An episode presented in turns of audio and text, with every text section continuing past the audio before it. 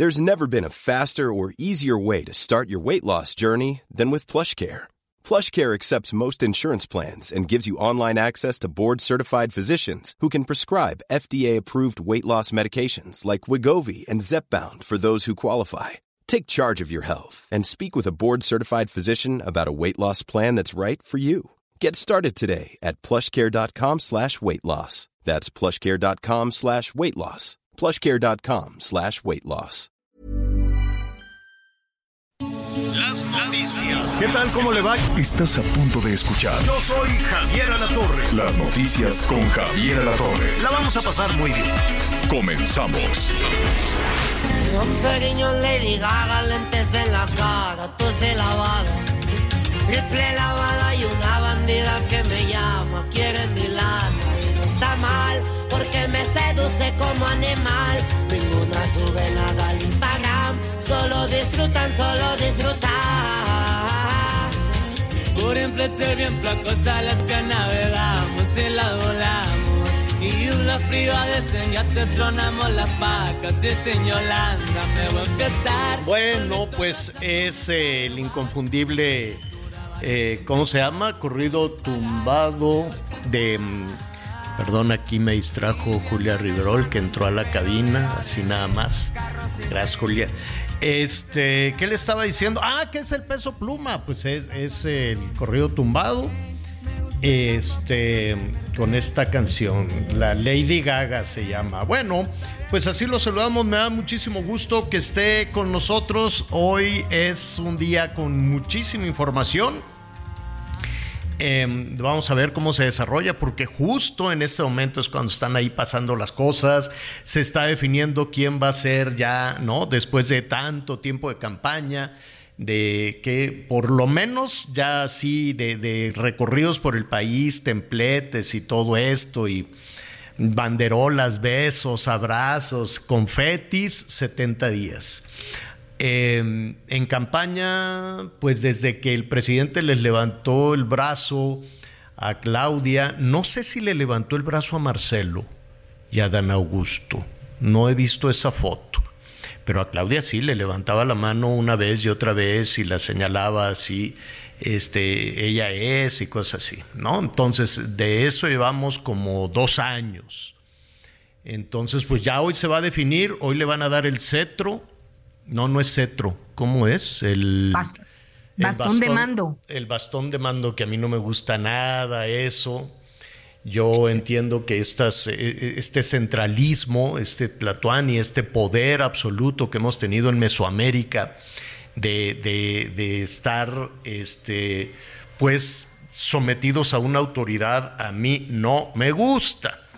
Pero pues es el simbolismo y que lo venimos arrastrando desde el- México prehispánico de un poder absoluto y en una combinación después con la corona española que probablemente el cetro ahí se digo el bastón de mando eh, derivó en el cetro entonces, pues imagínense, ¿no? Qué, corrientes tan, tan potentes, tan poderosas para poder cambiar esa idea de sometimiento, esa idea de que es solo uno o una quien rige los destinos de millones de personas.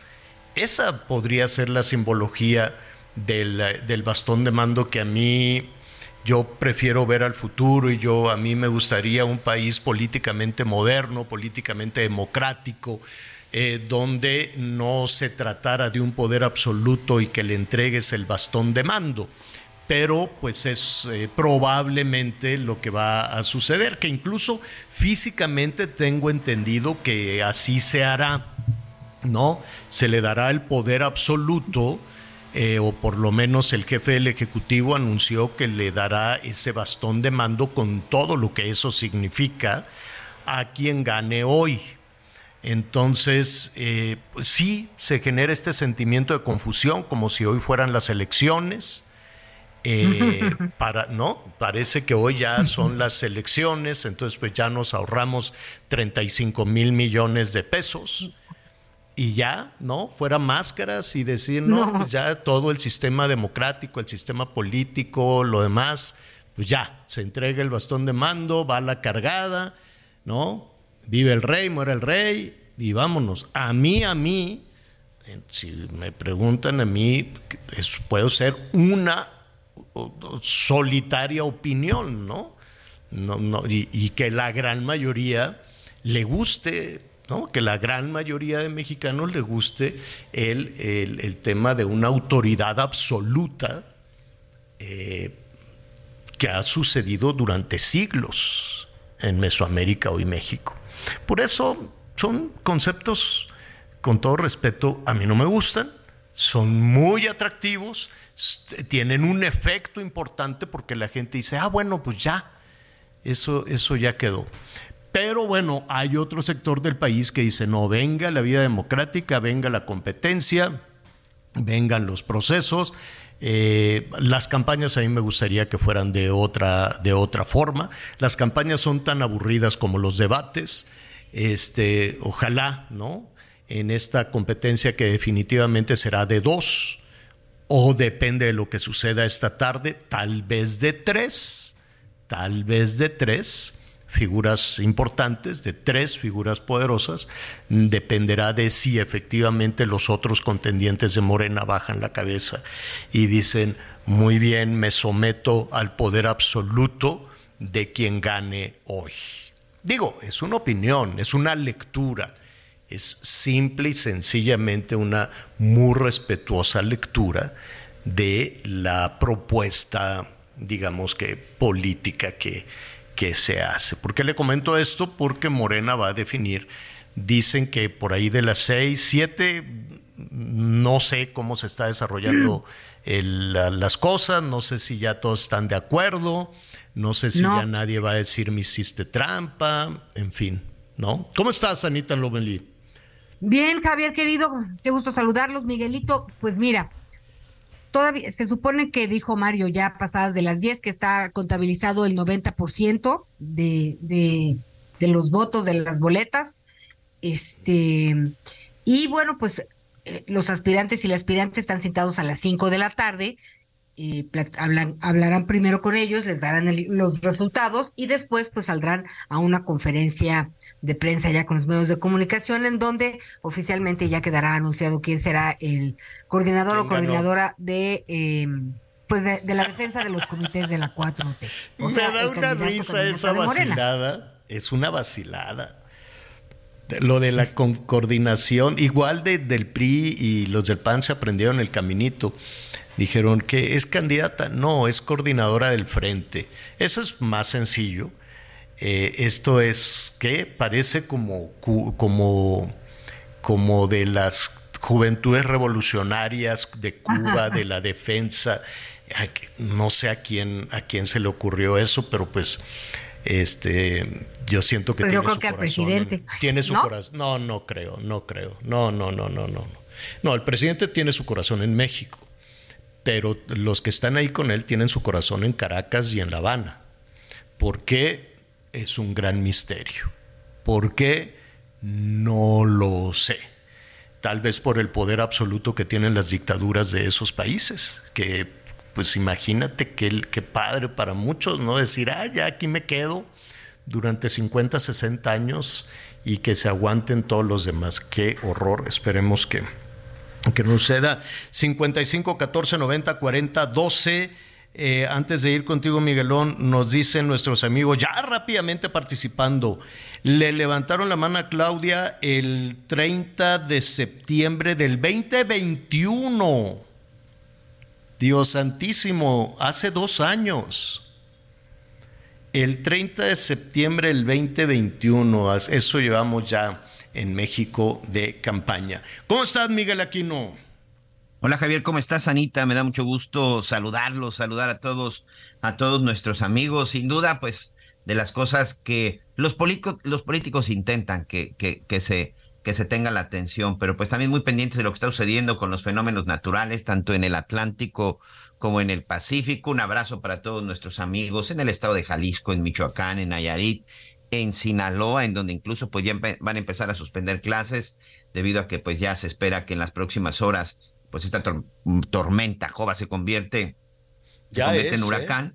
y que finalmente pues lleve una cantidad de lluvia. Por lo pronto ya en algunos municipios se estarán suspendiendo, se estarán suspendiendo las clases, Javier, y pues muy pendientes también de lo que sucede en algunos de los estados del país con los temas, con los temas de la violencia, porque lamentablemente eso, eso no se detiene, Javier. Sí, no, eso no lo vamos a, a retomar sí o sí. Es la administración más más violenta. Yo sé que a los responsables de la seguridad pública no les gusta, pero el conteo hecho por ellos mismos indican que hay más, eh, más violencia, más homicidios que en la guerra esta tan señalada de Calderón y en la frivolidad de Peña Nieto, con todo y eso, eh, hay más, ya se, se rebasó por mucho lo que sucedía en el país durante estos dos anteriores gobiernos, el de Calderón y el de Peña Nieto.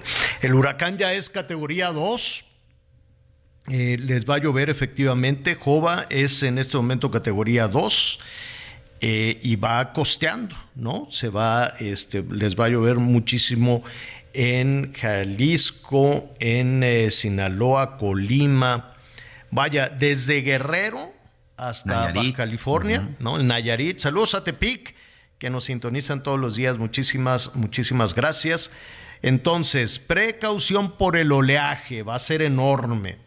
En Jalisco, Colima y Michoacán. Jalisco, Colima y Michoacán, uno solo no, no, no, es de 3, 4 metros. Así es que nada de que, ay, tengo que salir. No entiendo. Mira, si hay alguien que conoce el mar y, todo esto, pues son nuestros amigos los pescadores, que cómo han batallado, les han prometido tantas cosas y que si el precio del combustible, dice y demás, y pues no, la verdad es que pues las costas están tan lejas. De, tan lejos, las costas están tan lejos del centro del país que pues, hay muchos funcionarios que ni siquiera se imaginan lo que significa salir a pescar, honestamente, y que tienen esa responsabilidad en sus manos.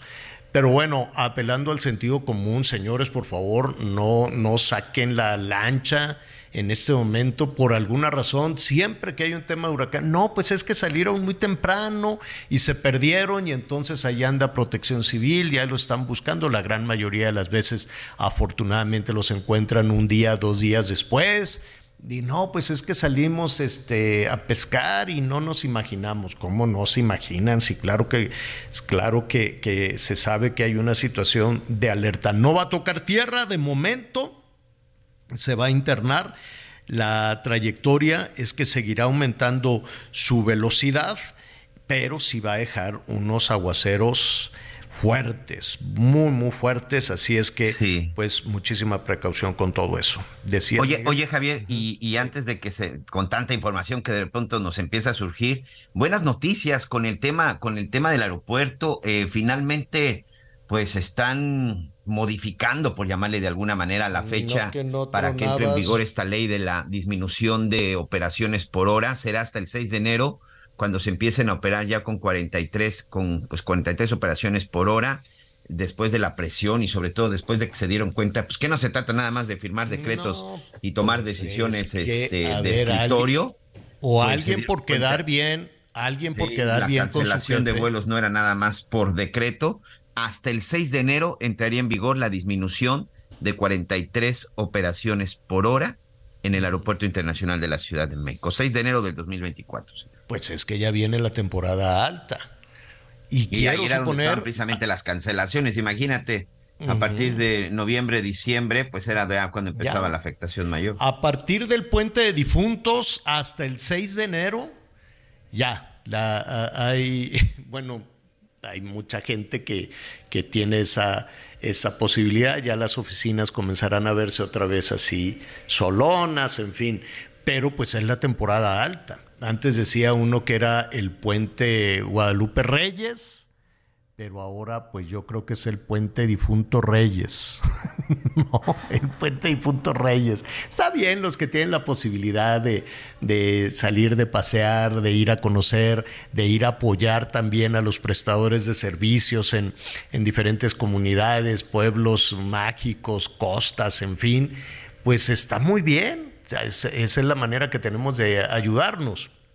Entonces, pues hay que, hay que hacerlo, no nada más en el tema del avión. Entonces, no hay un anuncio todavía oficial en ese sentido, Miguelón, ¿no? Creo que es, es una versión que ha corrido, pero pues vamos a ver si este, pues no es el director del aeropuerto.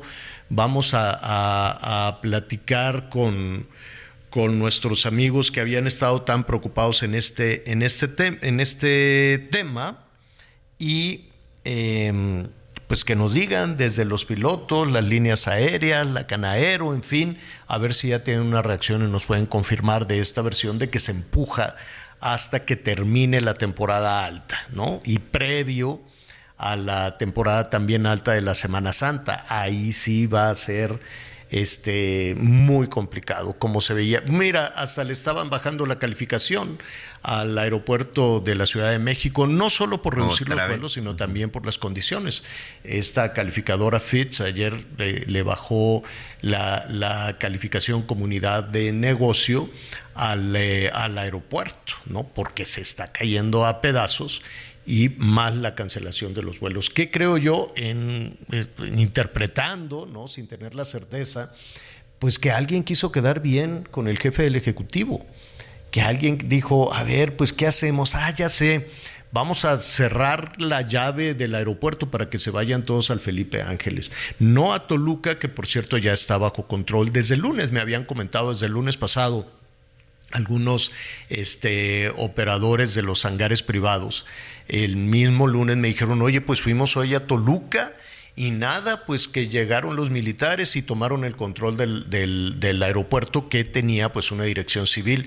Y yo, ¿cómo no, no he visto ningún anuncio oficial en ese sentido? Pues ya, dice, nosotros estábamos ahí viendo lo de los hangares y en eso pues llegaron y tomaron el, el, control. Yo dije, qué extraño que lo hagan sin un anuncio y al parecer este, así fue, ¿no? No, no, hicieron, no hicieron mayor anuncio, lo, estado, lo estaba revisando también en prensa nacional y ahora pues el aeropuerto de Toluca estará bajo el mando, no sé si el ejército o de la Marina, creo que de la Marina, pero ya se deshace eh, ¿Te acuerdas que al principio decían, no, pues el IFA mm, le queda corto a, la demanda que tiene el centro del país, que tiene la Ciudad de México como un hub?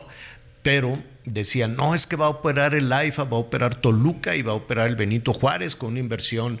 Yo recuerdo que, habían, que el gobierno de la Ciudad de México había dicho, no, le vamos a meter 5 mil millones de pesos. Yo creo que ya no dijeron para qué le metemos dinero bueno al malo. Ya nadie le quiere meter dinero al pobre Benito Juárez, que se está cayendo a pedazos esta temporada de lluvias. No son tormentas, no son huracanes, no son ciclones, son lluvias las lluvias de temporada que tanta falta hacen, este, pues son desastrosas con el aeropuerto. Se revientan los drenajes, se caen los techos, las maletas andan entre unos charcos de agua puerca.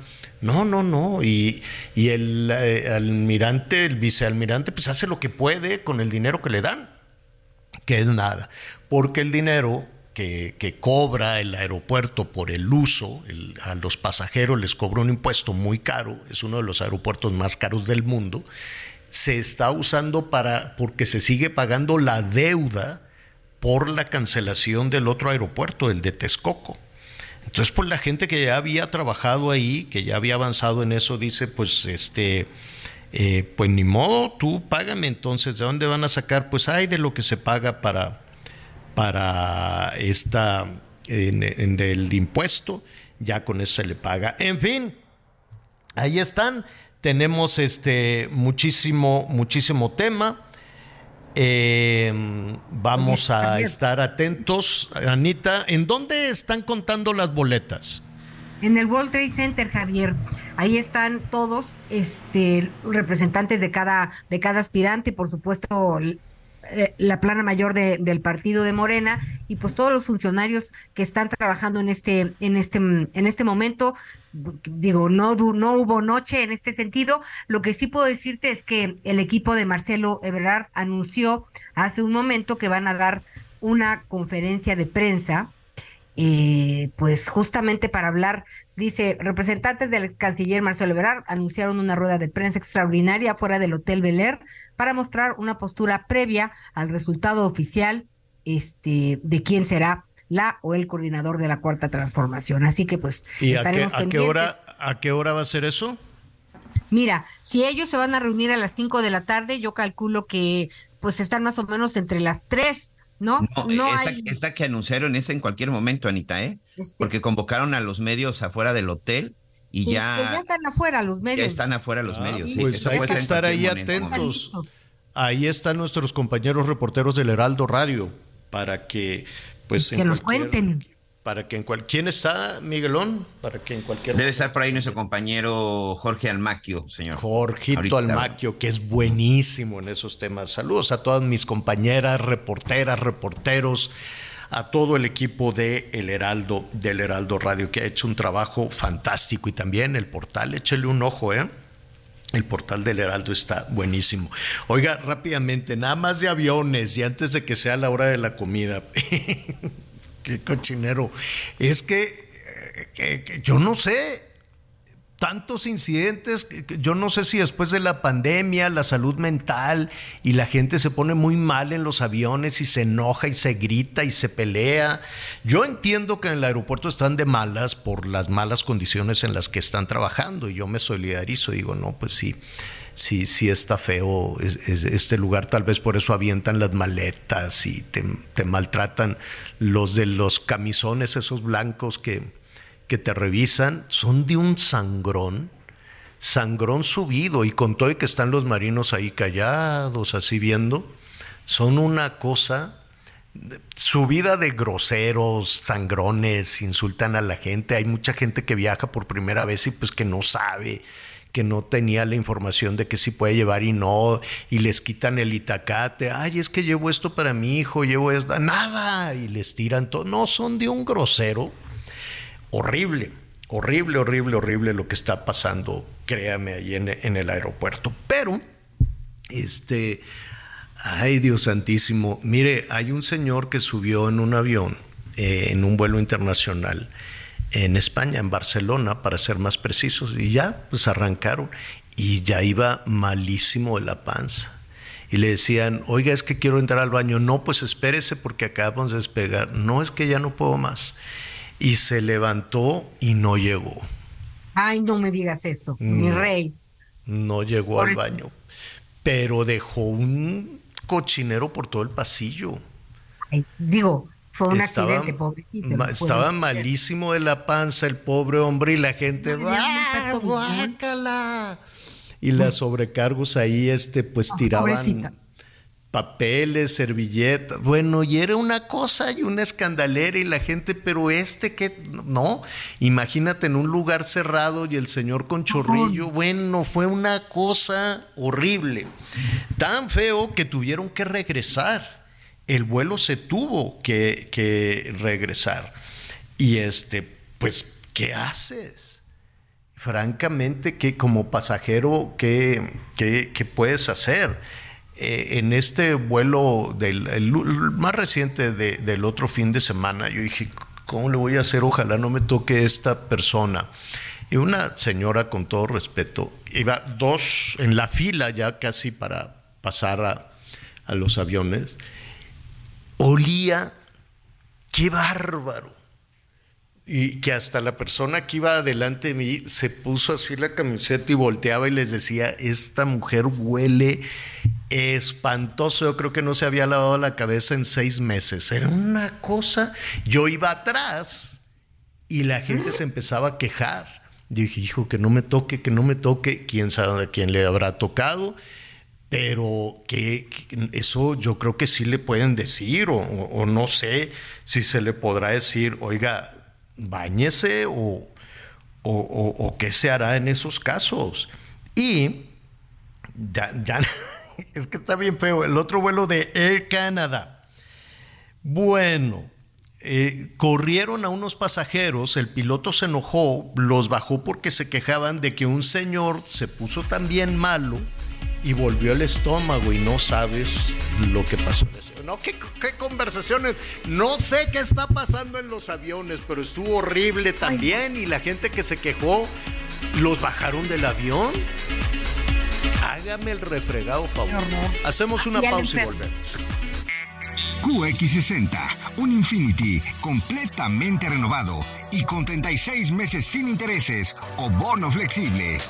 Descúbrelo en Infinity Pedregal, Avenida Insurgente Sur 1355, Jardines del Pedregal. Teléfono 5555-285344. Válido del primero al 30 de septiembre. Cat promedio 10.8% sin IVA para fines informativos. Consulta www.infinity.mx diagonal promociones.html. Conéctate con Javier a través de Twitter, arroba javier-alatón. Sigue con nosotros. Volvemos con más noticias. Antes que los demás. Todavía hay más información. Continuamos. Infinity QX80, nuestro SUV más lujoso, con 36 meses sin intereses o bono flexible. Descúbrelo en Infinity Polanco, Calzada General Mariano Escobedo 476, Anzures. Teléfono 5590-357748. Válido del primero al 30 de septiembre. Carto medio 10.8% sin IVA para fines informativos. Consulta www.infinity.mx diagonal promociones.html. Las noticias en resumen. Este miércoles, el anestesiólogo Gustavo Aguirre fue vinculado a proceso por daños contra la salud, acusado por presuntamente poseer fentanilo. El juez decidió que puede llevar el proceso en libertad, sin embargo, se mantendrán las indagatorias para ver si está involucrado en el tráfico de drogas. La noche de este martes, el fiscal de Morelos, Uriel Carmona, fue trasladado al penal federal del Altiplano en el Estado de México. Se prevé que sea imputado por segunda ocasión por el Ministerio Público Capitalino, ahora por el delito de encubrimiento por favorecimiento ilícito. La Junta de Gobierno de la UNAM reveló los nombres de las 17 personas que han presentado sus documentos y cumplen con los requisitos para postularse como aspirantes a la rectoría. Hoy el dólar se compra en 17 pesos con 2 centavos y se vende en 18 con 3 centavos. Descubre el soporte ideal para un sueño saludable toda la noche. Te mereces un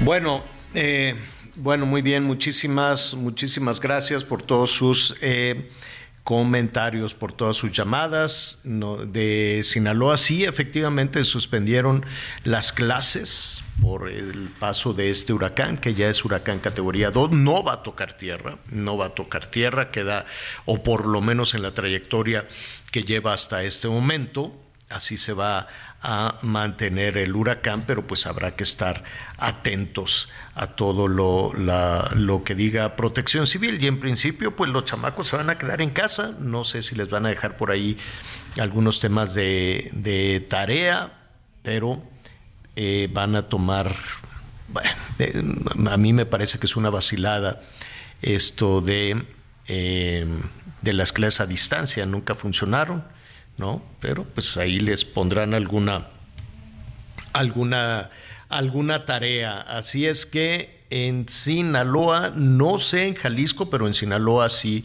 hubo un tema de suspensión de clases. Ya, ya lo estaremos viendo, ya es un huracán categoría 2, atención Nayarit, atención Colima, atención Jalisco y también Michoacán por el paso de este, de este huracán. Así es que aquí le estaremos, le estaremos dando el seguimiento. Imagínese, va a refrescar un poquito la lluvia, pero siguen altas, muy altas las temperaturas. Al ratito vamos a estar platicando también con algunos representantes de los usuarios en Baja California que no ven la suya.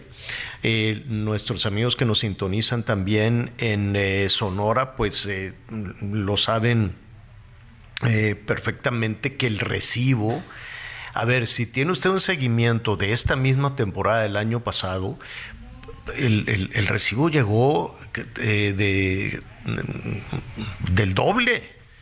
Hay familias que simple y sencillamente dicen, ¿y de, qué manera vamos a pagar eso? ¿Cómo y entonces lo que dice la comisión, no es que como hizo más calor estás consumiendo más. Bueno, suponiendo, ¿no? Este, que, que, así fuera, que yo dudo muchísimo que las personas que tienen su aparato de aire acondicionado, que, que tienen una rutina eh, en su casa, en su trabajo con el aire acondicionado, no han modificado esa rutina, que puede que puede ser que las temperaturas sean o fueron o siguen siendo en esta temporada un poquito más alta y que pues es que como consumiste bueno, y, entonces ¿qué van a hacer? Que se ahoguen los niños, que se echa a perder la comida, apagar el cooler, apagar el, el aire, apagar el clima, apagar la refrigeración apagar los ventiladores que porque pues ni modo aguántate si no tienes para pagar pues aguántate y si viene el golpe de calor pues eso ya no fue culpa mía. No señores pues hay que buscar esa manera. Se llaman subsidios se llaman tarifas se llama conocer la naturaleza conocer las condiciones climáticas lejanas a la Ciudad de México. Si esas es, yo entiendo que los responsables de la Comisión Federal en Sonora, en Baja California, en Chihuahua, en Durango, en, eh, Quintana Roo, bueno, eh, ¿cómo le hizo entonces esta señora tan grosera, cómo se llama, las Sansores, este, para conseguir tarifas mejores para Campeche? Por andar haciéndole bailables y apoyando, y apoyando a, las, a una corcholata y eso se lo dieron de premio. ¿Por qué no hicieron lo mismo en Sonora entonces si el gobernador dejó otra vez tirada el arpa? Yo no sé si puede trabajar en otra cosa, irá a cobrar su sueldo como gobernador porque dejó ahí todo tirado, la gente muriéndose de calor. Y aquí anda en la danza de las corcholatas. ¿Puede hacer eso? ¿Que no lo eligieron? ¿No, no fue un cargo de elección popular para que gobierne el Estado, para que administre el Estado? o puede dejar su cargo para venir a, toda esta cuestión de las corcholatas. Yo pregunto y que nuestros amigos que nos están escuchando en Sonora nos digan. Igual y prefieren que ande acá en la Ciudad de México en esta danza que allá. Porque así que usted diga resultados, resultados, pues que nos digan nuestros amigos, tal vez nos equivocamos pero que nos diga si efectivamente ya logró garantizar la seguridad de los sonorenses, el bienestar de los sonorenses, como para dejar ya todo ahí tirado y andar acá en, en la Ciudad de México. También nos están este, comentando de este del bastón de mando. Rápidamente, Miguelón, Anita, antes de ir a, con nuestra compañera Elia Castillo. Sí, bueno, pues Aquí tenemos, mira, dice uno de nuestros amigos, dice, esos son inventos del presidente, el control del bastón de mando es otra ocurrencia del señor. Para mí es el peor que haya tenido México. Todo le salió mal desde la pandemia, el aeropuerto, las medicinas, los niños con cáncer, y hoy echa a pelear a su gabinete, a sus corcholatas. ¿Qué es eso de echarlos a pelear?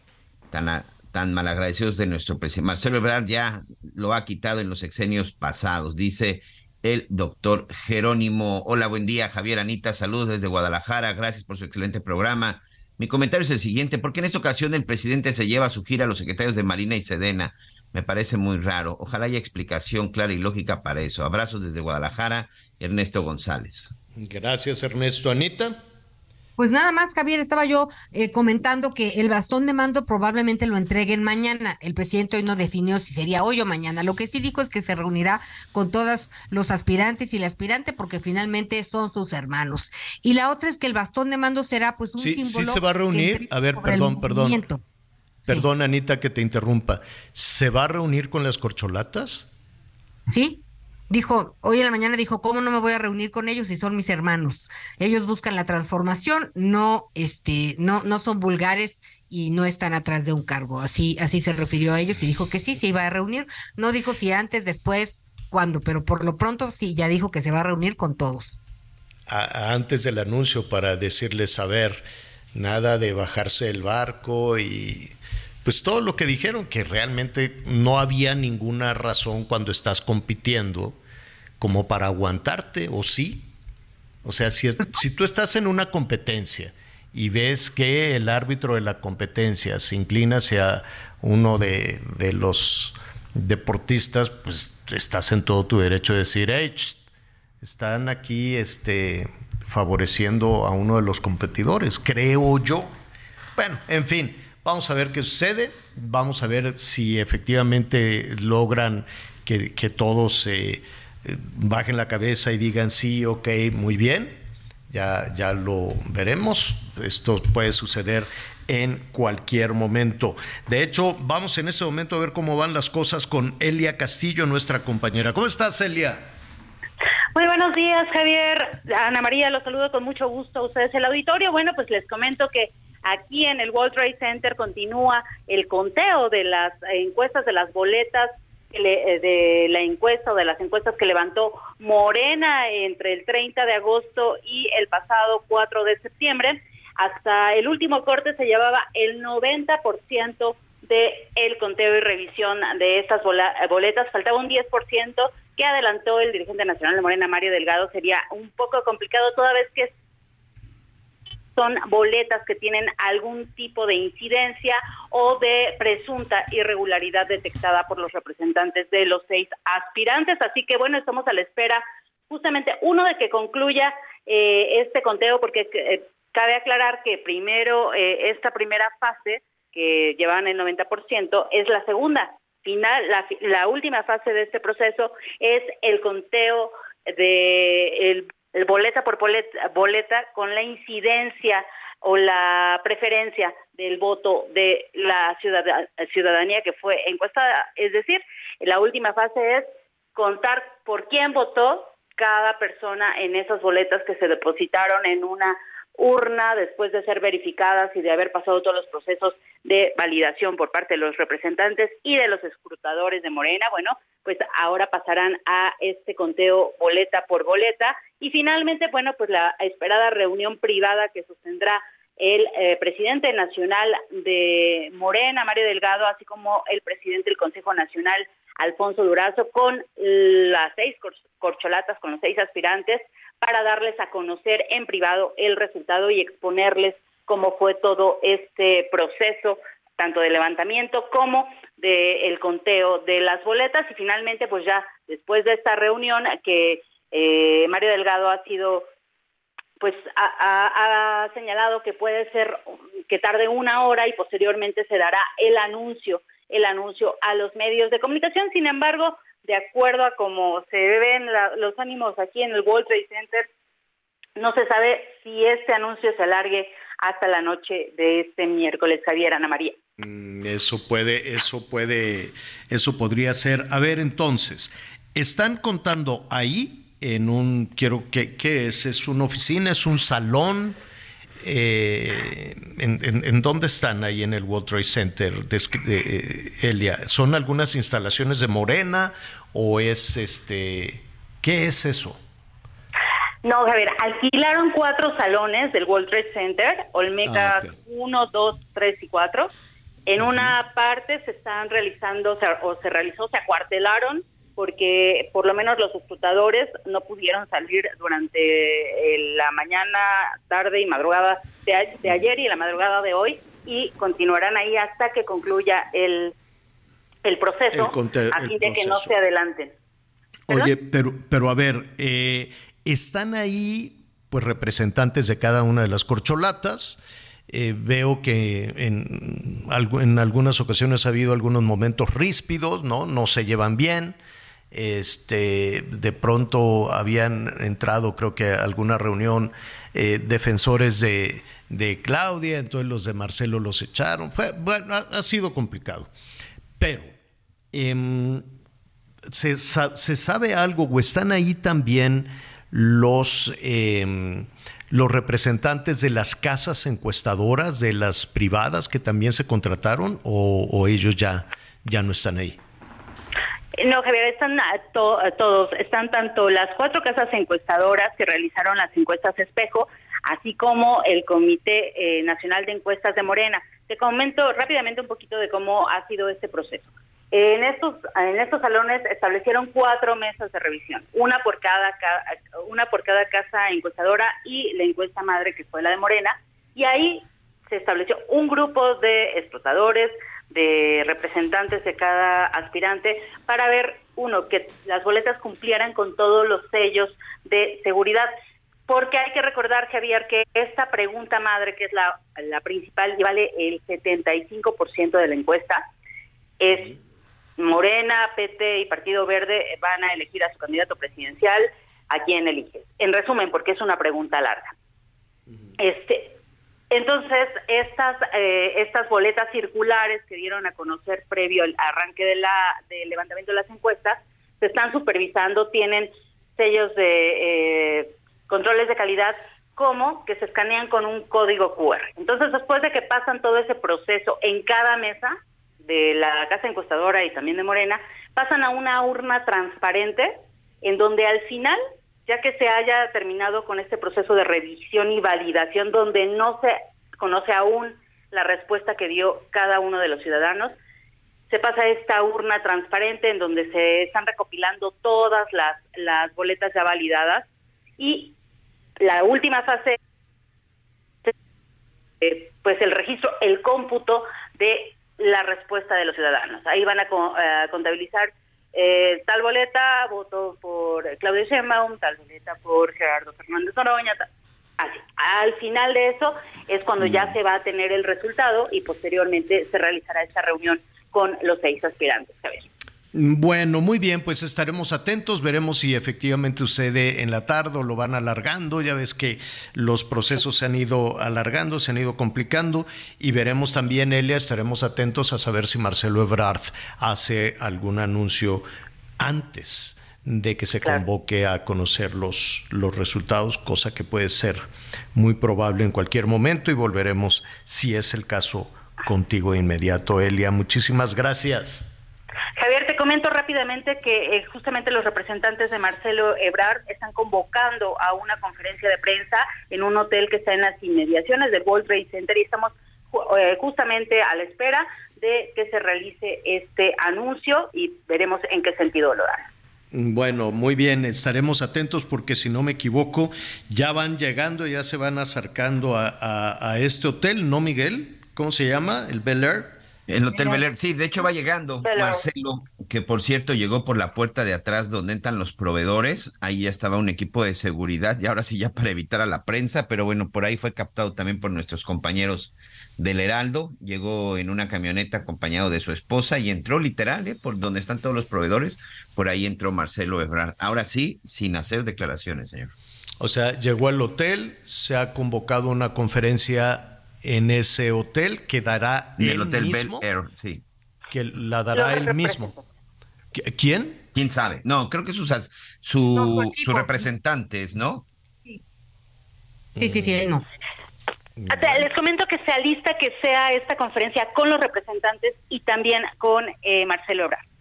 Ah, muy bien. Ok, Marcelo, pues sí, porque si son los representantes, pues pueden decir lo que quieran pero si lo dice Marcelo, vamos, eh, tendrá un impacto tendrá un impacto pues importante o lo diga el representante pero lo avala lo avala Marcelo con su presencia.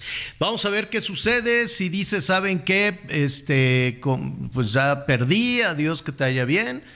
O si dice este gané y háganle como quieran. O si dice perdí pero vamos en unidad. Eh, que no puede, son las tres opciones, ¿no? Entonces veremos, veremos, ese, porque de otra forma, pues no, no veo por qué adelantar el anuncio a lo que a lo que pueda decir Mario Delgado en la tarde. Entonces, una de esas tres, o me bajo porque perdí y ya me voy, o este, me bajo porque perdí, me someto al, al ganador, a la ganadora, este, o gané y a ver este a ver qué sucede.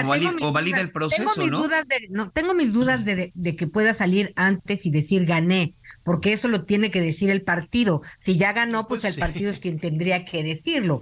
Si sale antes. No, pero pues si sale antes a decir gané y me quieren hacer una chicanada, a eso me refiero. Ah. A ah, eso me refiero, a eso me refiero. Por eso, ah. tendrían que ser una de esas tres opciones, ¿no? Eh, porque ahí lo que tú dices, Miguel, de validar el proceso, de decir todo está muy bien, está muy padre, lo respaldo, pues lo pueden hacer todos juntos eh, a la hora que puedan, en la tarde, ¿no? En la tarde-noche. Quiero yo saber si no. Bueno, veremos, para no especular, veremos qué sucede en cualquier momento. No se mueva, no le cambie, porque esto se va a poner bueno. Se va a poner bueno. Muy bien, pues eh, ahí estaremos eh, muy atentos a, a lo que pase, Elia, y volveremos contigo en cualquier momento. Muchísimas gracias. Muy buena, muy buen día, Javier, Ana María. Gracias, gracias. Es Elia Castillo, nuestra compañera reportera del Heraldo Radio. Uy, se está poniendo bueno.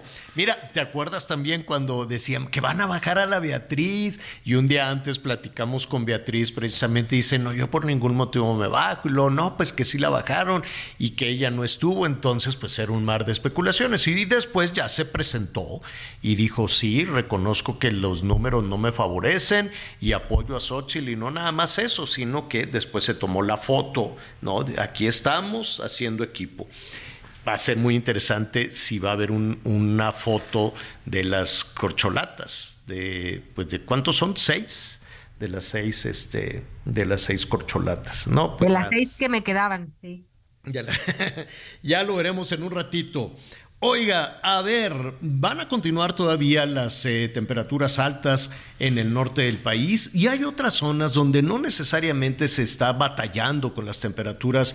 Ah, sí, sí están altas en Morelos, también hace muchísimo calor, en Michoacán, que quiere que le diga Guerrero, también son unos asuntos de unos calorones. No todos los estados tienen, por ejemplo, los privilegios de Tabascos. Saludos a nuestros amigos que nos sintonizan allá en Villahermosa. Y cuando digo los privilegios es de que no pagan la luz, de que tienen una tarifa este, un poco más generosa, un poco más benigna, pero hay sectores que desde hace ¿Te acuerdas? Fue hace muchos años, 18, 20 años, no sé, que se declararon que, ah, pues que precisamente el jefe del Ejecutivo en su momento los convocó a, a una suerte de protesta, de rebeldía y de no pagar la luz. Y entonces, este, pues así se quedó.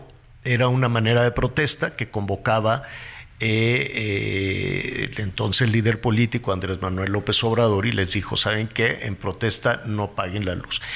Y bueno, pues se quedó. Ya es muy difícil de quitar y mucho menos cuando el jefe del Ejecutivo es su tierra, es su estado, pues es muy, es muy complicado.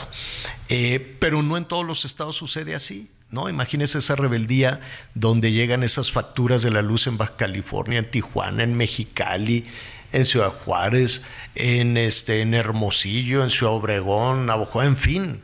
Pero en Cuernavaca también. Tú, Miguelón, has vivido allá en Morelos, también este, hay un consumo elevado de luz en, en Morelos. Entonces, en este momento están bloqueando la, la México-Cuernavaca pero con cartones, así con cartones le hacen un llamado a la Comisión Federal de Electricidad que tenga piedad. No, no, no son estos movimientos organizados que se llevan el dinero de, de las, este, o sea, no son los normalistas ni la asociación de, de, de, de villistas o de lo que sea. Son ciudadanos que ya les cortaron la luz que dicen, oiga, no tenemos para pagar ese recibo de luz, no tenemos para pagar ese cobro excesivo que nos están haciendo.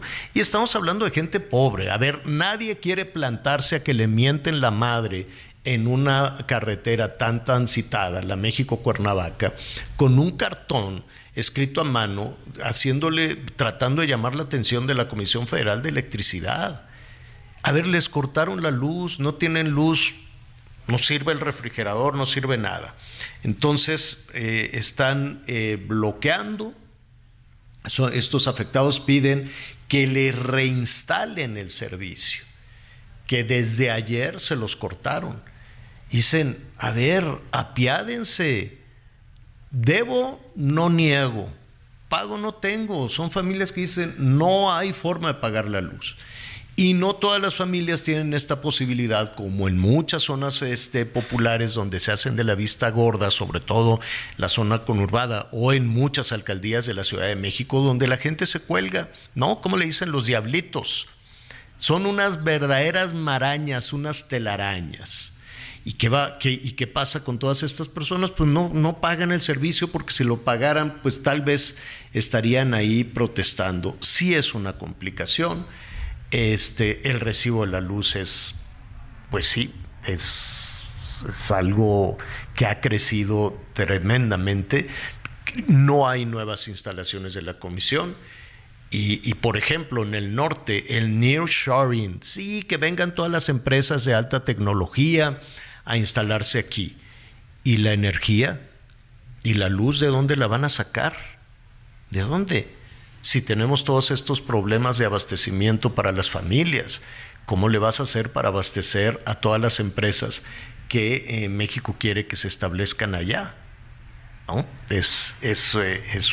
Y, y, ahí está lo del tren, que vamos a invitar a un especialista porque una buena parte del tren va a ser eléctrico. ¿Y de dónde vas a sacar para pagar? Porque el tren seguramente no será caro, no será negocio. Vamos a hacer una pausa y volvemos. Conéctate con Miguel Aquino a través de Twitter, arroba Miguel Aquino. Toda la información antes que los demás. Ya volvemos. Todavía hay más información. Continuamos. QX60. Millions of people have lost weight with personalized plans from Noom, like Evan, who can't stand salads and still lost 50 pounds. Salads, generally, for most people, are the easy button, right? For me, that wasn't an option. I never really was a salad guy. That's just not who I am. But Noom worked for me. Get your personalized plan today at noom.com. Real noom user compensated to provide their story. In four weeks, the typical noom user can expect to lose one to two pounds per week. Individual results may vary. Un Infinity completamente renovado y con 36 meses sin intereses o bono flexible. Descúbrelo en Infinity Pedregal, Avenida Insurgente Sur 1355, Jardines del Pedregal. Teléfono 5555-285344. Válido del primero al 30 de septiembre. Cat promedio 10.8% sin IVA para fines informativos. Consulta www.infinity.mx diagonal promociones.html. Las noticias en resumen. La Secretaría de Seguridad de Michoacán informó que 900 militares llegarán a la entidad para reforzar la seguridad. El despliegue responde a las jornadas de violencia que se registraron en las últimas semanas en la entidad, en donde reportaron ataques a comercios y vehículos por parte de grupos armados. En Ciudad Aldama, Chihuahua, localizaron los cuerpos de María Fernanda de 14 años y su nuevo Martín de 20, quienes estaban desaparecidos desde el pasado domingo 3 de septiembre. Las víctimas se encontraban en el interior de un vehículo abandonado y aparentemente murieron por intoxicación de monóxido de carbono. La agencia calificadora Fitch revisó la perspectiva de calificación crediticia del grupo aeroportuario de la Ciudad de México a negativa y ratificó la calificación BBB, esto en respuesta a la segunda reducción de vuelos y a las necesidades de mantenimiento de las instalaciones aeroportuarias en la Ciudad de México. La noche de este martes encendieron la rueda de la fortuna del Parque Urbano Aztlán en la Ciudad de México como parte de las pruebas que se realizarán antes de la apertura. La atracción, que mide 85 metros de altura, es la segunda rueda de la fortuna más alta de Latinoamérica y cuenta con 42 cabinas con calefacción y conexión Bluetooth para que los usuarios puedan poner la música de su elección. Autoridades aún no han informado la fecha oficial para la apertura del parque. Bueno, em, a, ver, efectivamente salió el equipo, el equipo más cercano, el equipo que está manejando pues todo el trabajo alrededor de Marcelo Ebrard, el aspirante a la candidatura de Morena a la presidencia de, eh, la República. Em, y también estuvo Marta Lucía Mitzer, eh, todos los representantes de Marcelo Ebrard que han estado ahí en el conteo de los votos y salieron a decir, oigan, no vamos a decir que esto es un cochinero, no vamos a, a rechazar el proceso, pero sí estamos muy preocupados. Dice que que, han visto muchas irregularidades. Se refirieron precisamente a lo que comentábamos hace unos momentos, las, eh, a las casas encuestadoras, las cuatro encuestadoras, dicen pues, que, que es una encuesta en espejo, que la que vale en la que está haciendo Morena. Ellos le dicen la encuesta madre, la de Morena no nos da certeza lo dice el equipo de Marcelo Ebrard cuando falta nada para conocer los resultados, cuando dice Morena que ya llevan el 90% de, de, aplicación, de avance para conocer los resultados. Y dice, no, no tenemos eh, certeza, hay cuestionamientos, hay irregularidades, se han contenido, pues, ¿no? Dicen, no, no, no lo desacreditamos, pero nos preocupa que hay muchos cuestionamientos, muchas irregularidades. Esto está sucediendo en este momento. Vamos, permíteme tantito, Anita, vamos a escuchar lo que dijo Marta Lucía Mitcher nos preocupan y que este proceso en el que se comprometieron a cumplir un acuerdo pone en riesgo esto que se firmó. Por eso queremos que la ciudadanía esté informada, que ha sido un proceso largo. Claro que hay cosas muy valiosas, claro que lo hay. El hecho de que estemos haciendo una encuesta en todas partes es muy, muy importante. Pero hay cuatro encuestadoras que son espejo y una que es la encuesta madre. Es decir, la más importante de las encuestas es la de Morena. Y eso no nos da la certeza de que se estén realizando como debía de ser la encuesta más importante encuesta que tiene más observaciones. Es decir, para que sepa la ciudadanía, la encuesta madre es la encuesta que está realizando el partido. Las otras casas encuestadoras, que son cuatro, son encuestas espejo. Pero si la encuesta madre es la que más afectaciones tiene y más, irregularidades e incidencias tiene, pues las espejo prácticamente no tendrían ningún efecto. Ah, pues ahí está. Dice eh, de alguna manera que si la encuesta madre está mal hecha, presenta, como le dicen ellos, afectaciones e irregularidades, pues que las otras encuestas, ellos dicen, no tendría ningún, ningún efecto. Eso es lo que está sucediendo en este momento, eso es lo que está alertando ¿no? o anticipando el equipo de Marcelo Ebrard cuando ya están al cuarto para las ocho. ¿No? Cuando dice Mario Delgado que ya avanzaron en un 90% o que por lo menos por ahí de las 6 de la mañana se decía que ya habían avanzado en un 90 en un 90%. Si es que en principio no desacreditan no dicen, no, no usan palabras fuertes en la política, el tema del fraude, ¿no? El tema de, de chicanadas, no, no, no, no, no, no están usando eso no dicen que es un cochinero, no dicen que están haciendo trampa, tampoco dicen quién, tampoco dicen quién estaría haciendo trampa, pero en lo que sí hacen énfasis en que esa encuesta, la que hizo la gente ahí internamente, la gente de Morena, la encuesta madre, la encuesta madre que valió lo mismo, eso es lo que están diciendo, que tiene muchas afectaciones e irregularidades sí me parece que de alguna manera, pues, eh, sí descalifican. Digo, la encuesta madre es la madre de las encuestas en este, en este movimiento de Morena, en esta gran encuesta. Eh, dicen que hay cosas rescatables, pero desconocen eh, de alguna forma pues el buen funcionamiento de esta encuesta. No dicen que hay, es la que más irregularidades y, y e incidencias tiene y que esto pone en peligro el acuerdo que se había firmado. Entonces, si pone en peligro el acuerdo que se había firmado es que hay, eh, hay riesgo de que este acuerdo se reviente, ¿no?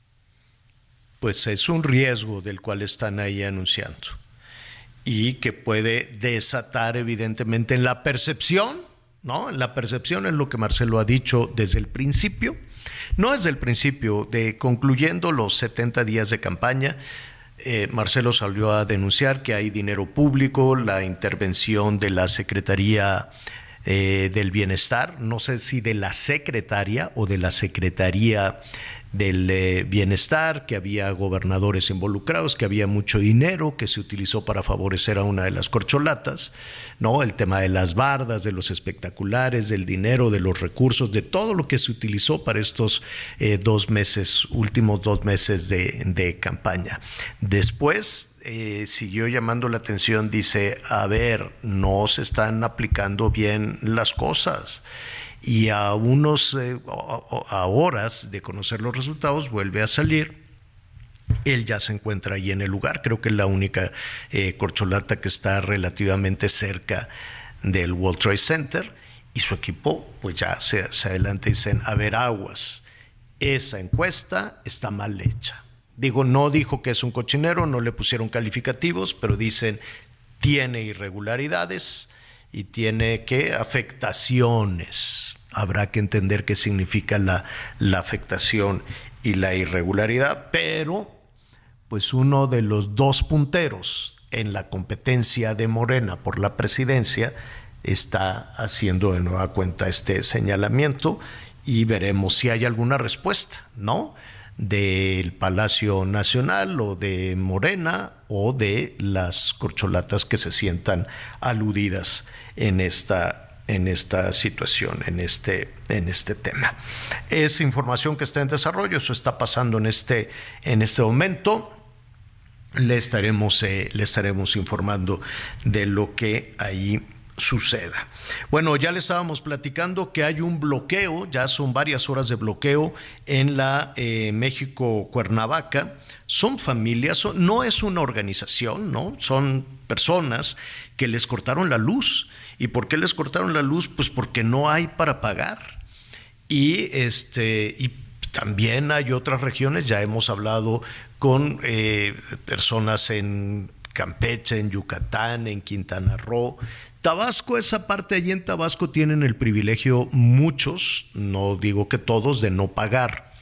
¿no? Desde que se llamó a esa rebeldía y dijeron, no, pues en protesta no paguen, pues así se quedó desde hace 20 años, no tengo más, no tengo la, la fecha correcta, en un momentito se, se, la voy a dar. Entonces varios estados del país dicen, ah, pues vamos a hacerle como en Tabasco, ¿por qué no llamaron aquí a una resistencia, ¿no? A una medida de resistencia civil. Este, imagínese que en, que en, Sonora, que en Baja California, pues también le hicieran como, como la gente de Tabasco, que necesitó que un líder político, en ese momento Andrés Manuel López Obrador, lo llamara a ese movimiento de resistencia de no pagar y así se quedaron las cosas. Es cierto, hay que decir que en su momento el presidente les dijo, ya hasta aquí, ¿eh? tienen que pagar, pero pues vaya, se los dijo mm, suavecito, pues sin ninguna, sin ninguna consecuencia. Dudo que así como en Morelos les corten la luz en, en, eh, en Tabasco. Yo quisiera preguntar si en Mexicali con estos calorones ¿Qué pasaría si no pagan? De hecho, se lo voy a preguntar a Sergio Tamay. Él es dirigente del Frente Cívico Mexicalense a quien le agradezco esta comunicación hasta allá, hasta la frontera de nuestro país. Sergio, ¿me escuchas? Bueno, sí, ya le escucho muy bien a la torre. Ah, qué bueno, Sergio. Pues. Oye, Sergio, te quería, te quería preguntar que están batallando mucho con el costo de la energía, con los apagones. ¿Qué pasaría, y estoy diciéndole a nuestros amigos en el público, qué pasaría si en Baja California le hicieran como en Tabasco que hay miles de usuarios que desde hace muchos años deciden no pagar la luz. ¿Qué pasa si tú no pagas el recibo de la luz? Pues mira, van a querer cortarla, pero nosotros ya traemos la resistencia. Acuérdate que mexicanos somos pioneros de la lucha en contra de las tarifas eléctricas. Acuérdate cuando les fuimos y les dijimos que, iban a salir de Guatemala, entrar a Guatemala y se metía CFE con el sistema de riesgos de consumo y todo ese sistema que tienen de robarnos y saquearnos. Y ahorita en Mexicali eh, tenemos muchos apagones, recibos locos y... Bueno. Válgame. Tengo cortes con más de 50 grados centígrados acá en Mexicali, es criminal hacerlo, o sea, y lo hacen. Les importa poco lo que están haciendo, entonces es, es algo criminal que hacen. Luego, con los saqueos, ahorita no, eh, nos cobran mensualmente pero llegan recibos de 5, 10 mil hasta 15 mil pesos a un hogar, a una familia. Es, por mes es demasiado. Entonces están lo que nosotros llamamos recibos locos. Mira, los recibos locos ya están en todo el país. Primero nosotros somos los primeros que supimos esos recibos que los descubrimos. El problema es que todas, todas las tarifas en el país están obsoletas. Fueron puestas en base a las temperaturas promedio de cada región o ciudad en los años 90 ya, ya hasta un niño de primaria sabe que ya hubo cambio climático, que por ejemplo Tijuana, que tenía la 1A, la 1, y tiene como si temperaturas de 25 grados centígrados, ¿no? Pues ahí tiene ya, le podría hablar de un de 35, ¿no? Y así está pasando en todo el país, y entonces están brincando a la DAC, y están aparte con el sistema de rangos de consumo, te acumulan los consumos de tres meses, y como son rangos de consumo, en lugar de que los andes pagando 70 centavos, los pagas a 3.50. Y así es una serie de maromas que hacen con el sistema de rangos de consumo. Queremos que los quiten, queremos que pongan mejor un solo peso por kilowatt y este dejen de saquearnos. De verdad es un robo de verdad eh, criminal que están haciendo. Y vemos que en todo el país también está el problema de los apagones. Y el, nos dicen acá que, bueno, nosotros decimos que el problema de los apagones es que se da prioridad a la energía de la geotérmica y las plantas teóricas y todas las plantas que están en Baja California, le dan prioridad a pasar la California electricidad para abastecer. Por eso nosotros creemos que eh, debe ser una de las causas. La otra dicen, la peor, que no hubo inversión durante muchos años corrupción, por eso pedíamos auditoría, nunca quisieron, todavía estamos pidiendo que haga una auditoría, no, no la pueden hacer. ¿Por qué? Pues para ver qué está pasando, hay corrupción, qué está sucediendo, por qué no invirtieron. Y otra que dicen, la última, que no la podemos comprobar, pero dicen que ahora con el recorte que hubo de los presupuestos federales, la austeridad y todo eso, les quitaron dinero, ¿verdad? Y que no tienen dinero para invertir, por eso los pagones van a seguir. Y si esto está pasando en todo el país, pues ahora sí que nos agarre Dios con pesados, ¿no? Porque ya vienen como, ustedes lo están comentando, todos lo sabemos, se los hemos dicho con tiempo, tienen inversiones, están llegando inversiones este eh, aquí a, la, frontera y con qué energía te lo vamos a dar y con apagones el nearshoring famoso, ¿no? Que quieren que llegue el dinero a establecerse ahí las empresas y la energía de dónde la van a sacar. Tema y que hagas esos cuestionamientos. Oye, Sergio, estamos platicando con Sergio Tamay, dirigente del Frente Cívico Mexicalense. ¿Quién los escucha? Eh, con, a, quién, ¿A quién le presentan? Porque me doy cuenta que el trabajo que han hecho, no nada más en la queja, sino que ustedes mismos han hecho el diagnóstico y llevan este, la solución, ¿no? Es decir, llevan la manera de poder arreglar esto. Pero ¿quién los escucha? Pues hasta ahorita nadie. Por eso, ahora que el presidente le preguntaron en la mañanera, que ahí le preguntaron que qué pasaba que el Hermosillo y acá, dijo que no estaba informado y que iba a pedir una este informe, ¿no? Y le informaron que las tarifas, por, referencia a los recibos locos, que las tarifas no han subido. No, pues no han subido lo que, porque ya tienen el sistema de rangos de consumo que nos están saqueando y no han los recibos locos, pero el presidente no sabe. Entonces, este, y que todo está bien. Oye, qué chido, ¿no? Entonces, pues ahora vamos allá con el presidente. Es que alguien... un carrillón también aquí a todos los diputados, al que ah, representa a Andrés Manuel en Baja California, ¿Por qué no le informan bien al presidente? Pues vamos en un plantón de tres días, tres noches, así humildes sentidos como somos, ¿verdad? Claro. Pidiéndole al presidente una audiencia donde le vamos a decir, señor, ya saben que las tarifas están obsoletas, que no sirven, que, que están produciendo robo y saqueo a los todos, no nomás a los micalenses, a todo el país. No es que tienes... Este es, que es un caballo de Troya que usted que está metido ahí, más bien está en cuarta, está en, parte, en contra de la cuarta transformación y está creando una inconformidad en todo el país. Es que diste, diste en el clavo, diste en el clavo, Sergio. Eh, me queda claro que ah. el presidente tiene, como en muchísimos lugares, un equipo que le tendría que decir la verdad de las cosas. Pues no le diste, le, le ocultan, imagínese, pues, imagínese cuando vamos a avanzar. Que le tendría que decir... El gobierno de, cuarto, de la cuarta transformación, ¿por qué no vamos a cambiar, vamos a retroceder? Que le tendría que decir que es mentira que la inseguridad está controlada, que le tendría que decir que eh, este tema que tú estás señalando de, las tarifas de energía, de los recibos de energía, que le tendría que decir que efectivamente no se ha hecho ninguna inversión en las plantas, en la forma de generar energía, no nada más de la Comisión Federal de Electricidad. Baja California tiene una capacidad por la energía solar enorme o eólica si tú quieres. Y la puedes desarrollar más, pero así con ese sistema que tenemos, pues no, vamos a la quiebra. Exacto. Entonces, este, finalmente van a venir a, van a ir hasta, hasta el Zócalo.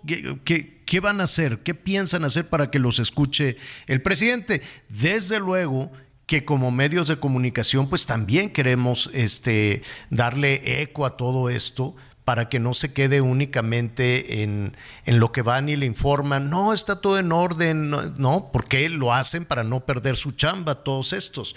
Pero ¿cómo, ¿cómo le harán, cómo le harán para que sean escuchados?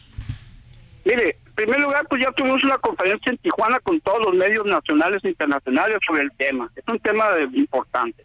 Nosotros vamos a, al Zócalo de la Ciudad de México, como lo hicimos con Calderón, que nos firmó bajar la luz y no nos, no nos cumplió hicimos un campamento de tres días y tres noches. Es una protesta pacífica, pero queremos ponernos enfrente del Palacio Nacional y le estamos pidiendo la audiencia al presidente para informarle lo que no le informa a su equipo de trabajo, que lo tiene engañado y que hace que inclusive diga cosas que no son verdad, ¿verdad? Entonces, este, que ya debe hasta correrlos, la verdad. Este, entonces como cuando lo convencieron de que que, que subiera la tarifa DAC, la doméstica alto consumo, y los funcionarios ahí lo convencieron de que no iba a afectar tanto. Pues eh, nos queríamos hablar, pero nunca nos escucharon. Claro que afecta a la DACO, que lo van a subir, aparte van a incumplir. ¿Qué, no van a hacer ustedes si incumple la promesa del presidente que no iba a subir, bajar la, no iba a subir las tarifas eléctricas? Ese es un compromiso, ¿eh? Tampoco dijo que iba a bajar. Él decía que iba a rescatar. o sea, que hay un proyecto que inclusive nosotros lo respaldamos también. Nosotros queremos en la nacionalización de la industria eléctrica, pero no, no es la corrupción que está nadando ni ni la no en la cara, nos, nos roban ni siquiera nos mandan ahora a un teléfono que ni siquiera contestan, o sea, estamos en, no es una burla, es una burla, pero eso sí, al ratito te van a volver a pedir el voto, ¿eh? A ti y a todos los agremiados. Mira, Sergio, vamos a estar atentos a que estén eh, por acá en la Ciudad de México, le vamos a dar seguimiento. para terminar, al día 11, el lunes, martes y miércoles estamos allí estamos pidiendo, sé que está Martín Batis, Martín Batis nos ayudó cuando fue coordinador de político hace varios años cuando Calderón y que pusimos una una propuesta de, nos escucharon, al menos nos escucharon, no hubo solución, pero escucharon. Ahora estamos pidiendo que nos den facilidades, somos pacíficos. Mira, va a ser muy interesante. Pero que nos quieran impedir el derecho que tenemos de manifestarnos a ser escuchados, como hemos sido siempre. Va a ser muy interesante. Es un movimiento de tres de tres días que vamos a estar ahí. Ojalá que puedan estar. Muchas gracias a la torre por tocar este tema. Es un de interés. El problema de que está en todo el país. Nosotros vamos a explicar por qué y por qué todos nos estamos quejando y dónde está la raíz y que le están ocultando claro. todo barrio y le oculta al presidente lo que está haciendo. Gracias, Sergio. Nada más dime una cosa. ¿Cuándo los, los ayudó Martí? ¿Cuando era presidente Calderón? Sí, eh, resulta que él estaba ahí en la coordinación política, ahí tuve que hablar con Beatriz Paredes, tuve que hablar con, con, él y con los señor Martín Veloz, que estaba así en aquel entonces, en el, en el 2002, uno, no me acuerdo. Y ellos nos ayudaron porque pedíamos pedir hablar con todas las bancadas del, del Congreso. Claro. Pues va, va, va, vamos a estar atentos. Vamos a estar atentos, Sergio. Gracias. Muy bien. Nos vemos gracias, hasta pronto, un saludo allá hasta Mexicali, pues sí están enojados. Y a ver, vienen arrastrando con eso desde Calderón. Vamos, vamos a ver si es lo mismo ser oposición que ser gobierno. ¿No? Saludos a Martí, saludos a Martí Batres, el jefe de gobierno de la Ciudad de México, y dice, pues le queremos pedir ayuda. Él nos ayudó, pero cuando era oposición. Ahora que ya forma parte del gobierno, a ver, a ver, a ver si es cierto. Y mira, tiene, lo dijo con palabras muy claras, muy sencillas. Y si, si le abren la puerta del palacio, la complicada, pesada y protegidísima puerta con vallas y vallas y vallas de, del palacio, que ya cada vez está más lejano de, de poder escuchar esto, pues sería este, fabuloso que, que el presidente oyera la verdad, porque él reacción, eh, eh, ha dedicado toda su carrera, toda su vida política a escuchar este tipo de situaciones, pero que ahora tiene muchos obstáculos para que efectivamente lleguen. ¿Qué le dirán en esas reuniones en la mañana?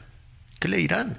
Entonces lo que quiere Sergio es decir, a ver, que nos escuche para que sepa la verdad no lo que les están diciendo, no, que todo está bien, que no pasa nada. Cuando dijo, no, pues no estoy enterado de lo de Sonora ni de lo de Baja California, y luego fueron, le dijeron, no, no les haga caso, es, es que están consumiendo de más, la tarifa es la misma. Y ya. Entonces imagínese si le abren esa poderosísima y resguardada este, a cal y canto puerta del palacio que ya nadie puede entrar ahí. Pues que hay que darle a Sergio también que le, este, oiga, pues además de la luz, que sepa de la salud, que sepa de lo que le dice López Gatel no es cierto, que sepa de las vacunas, que sepa de las medicinas, ¿no? Que pues, decirle todo, que sepa de la educación, que sepa en qué condiciones están las escuelas, que sepa de la nueva escuela mexicana, que sepa de la inseguridad. ¿Te imaginas qué fabuloso sería entrar todos en bola detrás de, de, Sergio Tamay y que pudiera escuchar la verdad de los desaparecidos, la verdad de la violencia, la verdad de la salud, la verdad de las medicinas, qué pasó con la pandemia, que, o sea, que, le, que, que realmente todos estos es lógico y es, así es en cualquier lugar del mundo. Tú tienes un equipo en el que necesariamente vas a confiar. Pero si ese equipo no se quiere llevar coscorrones y no quiere que le digan de cosas, pues va a decir lo que le dé la gana. No necesariamente eh, lo que esté batallando. A ver, honestamente, ¿ustedes realmente se imaginan que le dieron una tarjeta eh, y que no, no, iba a tener la sensibilidad el presidente de decir resuelvan estas familias de Morelos que no tienen para pagar la luz y les cortaron la luz. A ver, entonces alguien está tratando de evitar que eso llegue hasta al interior del palacio. Qué pena que esté tan cerrado el palacio. Volvemos.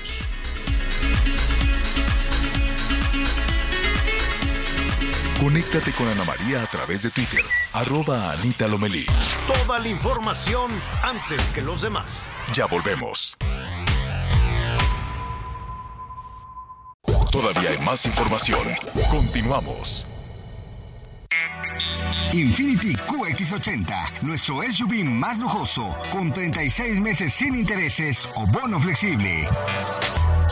Descúbrelo en Infinity Polanco, Calzada General Mariano Escobedo 476, Anzures. Teléfono 5590-357748. Válido del primero al 30 de septiembre. Carto medio 10.8% sin IVA para fines informativos. Consulta www.infinity.mx diagonal promociones.html. Al participar en la colocación de la primera piedra de los hoteles Live Aqua Riviera Cancún y Gran Fiesta Americana Riviera Cancún All Inclusive Resort and Spa, la gobernadora de Quintana Roo, Mara Lezama Espinosa, destacó la inversión de más de 300 millones de dólares que permitirá generar empleos y generar prosperidad compartida. De acuerdo con la gobernadora, esto representa la confianza de los inversionistas en Quintana Roo y en un gobierno que es facilitador para desplegar el potencial económico de la entidad. En este sentido, reconoció también el profesionalismo de los trabajadores que hacen posible mantener a Quintana Roo como líder turístico. Lesama Espinosa también destacó que trabajando así, unidos en torno al nuevo acuerdo por el bienestar y desarrollo de Quintana Roo, se fortalece la confianza y los hermosos destinos turísticos con desarrollo sostenible y sustentable.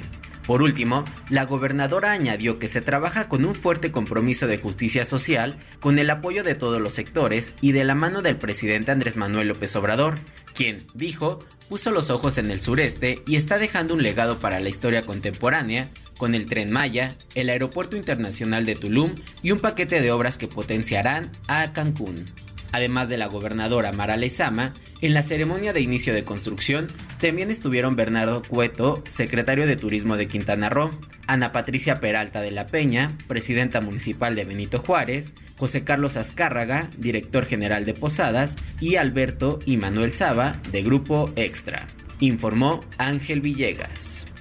En Sinaloa se mantienen alerta ante la posibilidad de lluvias fuertes y vientos tras las bandas nubosas que se desprenden del huracán Jova. Durante la madrugada se registró en Mazatlán una tormenta de rápida formación con precipitaciones intensas que dejó sin luz a varias colonias y derribó árboles y tinacos. Se espera que un sistema de tormenta siga activo con gran potencial para precipitaciones relevantes. Por lo anterior, fueron suspendidas actividades escolares en los municipios de Culiacán, Nabolato, Angostura, Mocorito en el turno matutino y esto aplica tanto para guarderías como para universidades. El gobernador Rubén Rocha Moya recomendó además seguir indicaciones de las autoridades, sobre todo en materia preventiva para evitar algún incidente. Informó desde Sinaloa Manuel Aceves.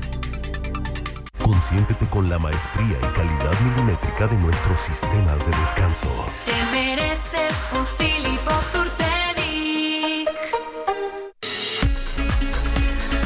Bueno, en medio de, de, tanto jaleo y ya ve que domina mucho o lo, lo protagónicos que, que, que, son las y los políticos en nuestro país, pues en ocasiones se pierden de vista cosas fundamentales, importantes, que nos dan muchísimo gusto, como cuando los, eh, las jovencitas, los jovencitos mexicanos ganan en competencias complejas en el mundo como las, eh, eh, pues le dicen Olimpiada de Matemáticas o estos eh, concursos, estas competencias, hay nacionales, hay internacionales.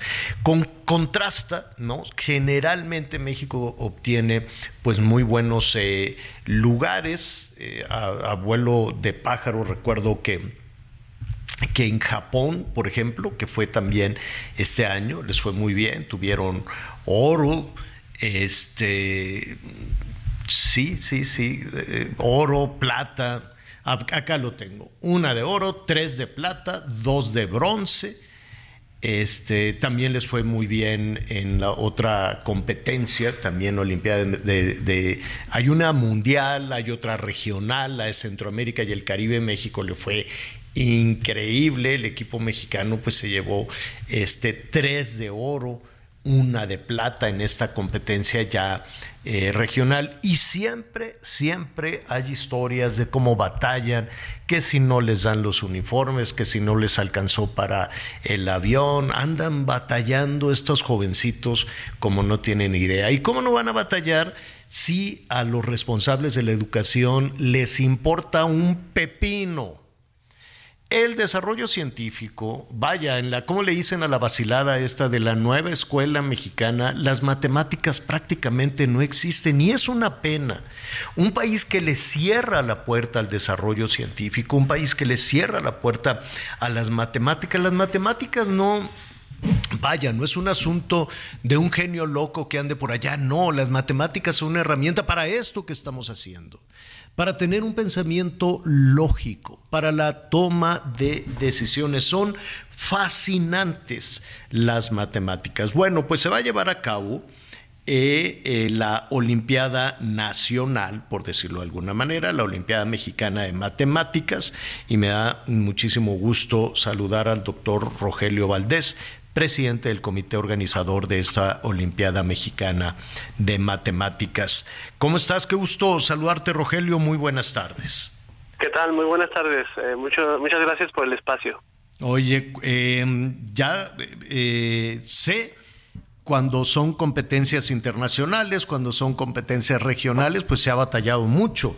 ¿Han tenido obstáculos para el desarrollo, para la organización de la Olimpiada Nacional? Eh, sí, bueno, mira, este, ahorita estamos este, preparando para, para organizar este concurso nacional. Eh, estos resultados que, que, que, se mencionaron hace ratito de, de la Olimpiada Internacional de Matemáticas y la Olimpiada Centroamericana y ahorita nuestro equipo está en Brasil en la Olimpiada Iberoamericana, que sería la última internacional.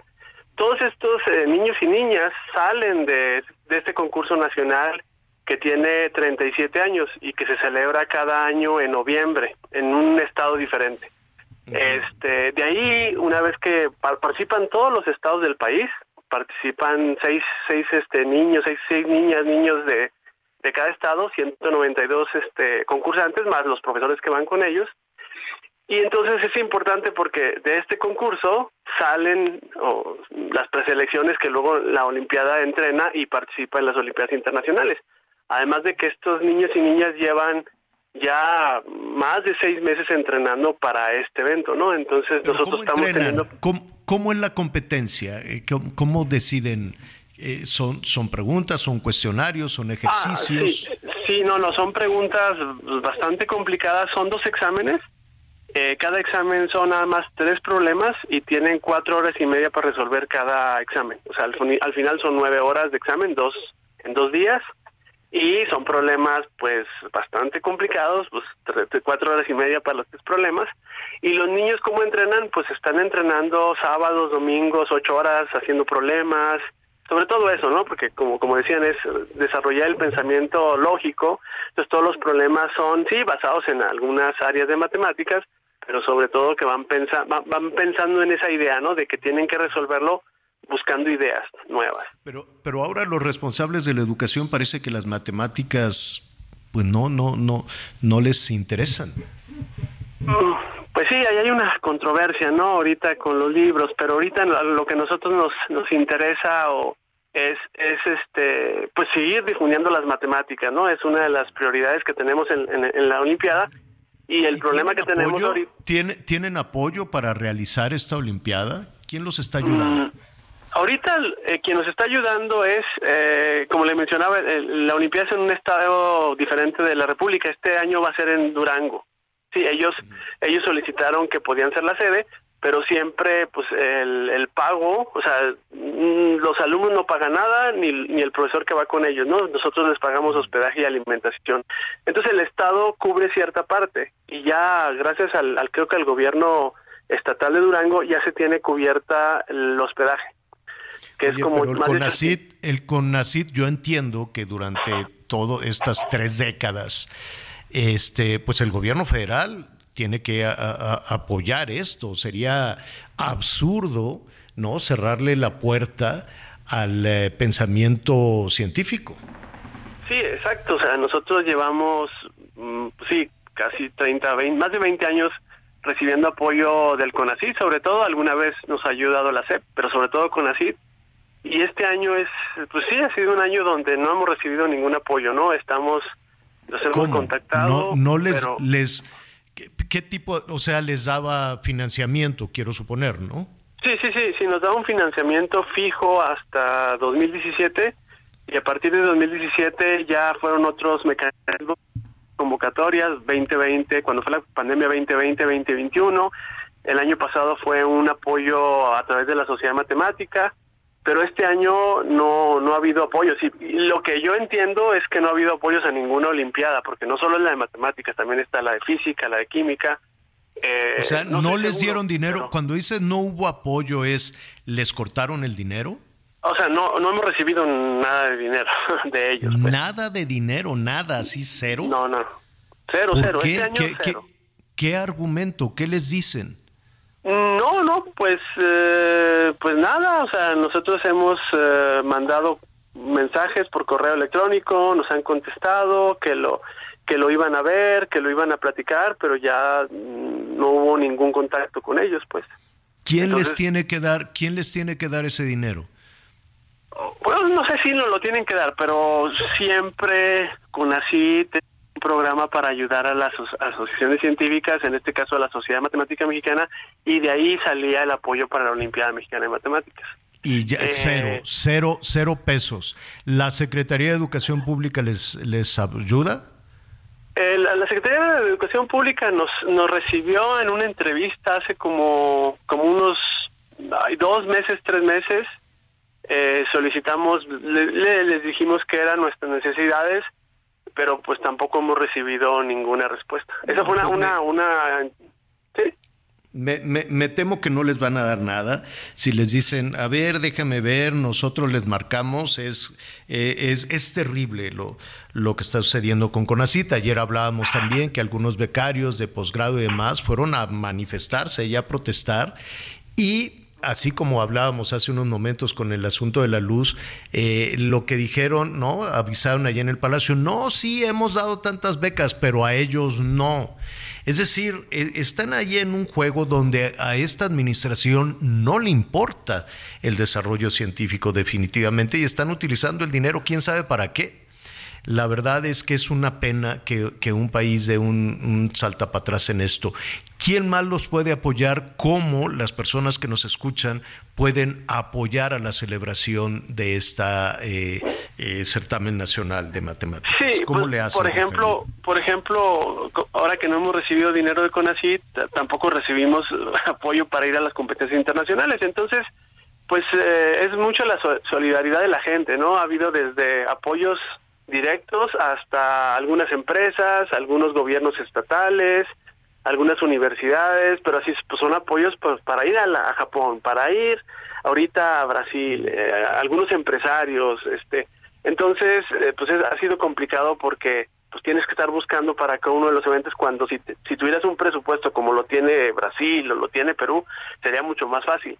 Entonces ahorita la gente pues sacamos un comunicado ahí pueden ver este algunas maneras que nos pueden ayudar hay unas en dónde en, dónde en dónde podemos eh, eh, enterarnos o informarnos ah, eh, tenemos la información en, nuestra página de, de, Facebook o en la página oficial de la Olimpiada o en Twitter. La, el Twitter de la Olimpiada es OMMTW y la a ver OMMTW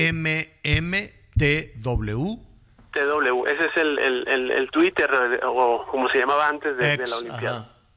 Y ahí, y ahí está la información completa, donde pueden pues apoyar. Mira, estamos seguros, estamos seguros que van, que van a salir muchos patrocinios.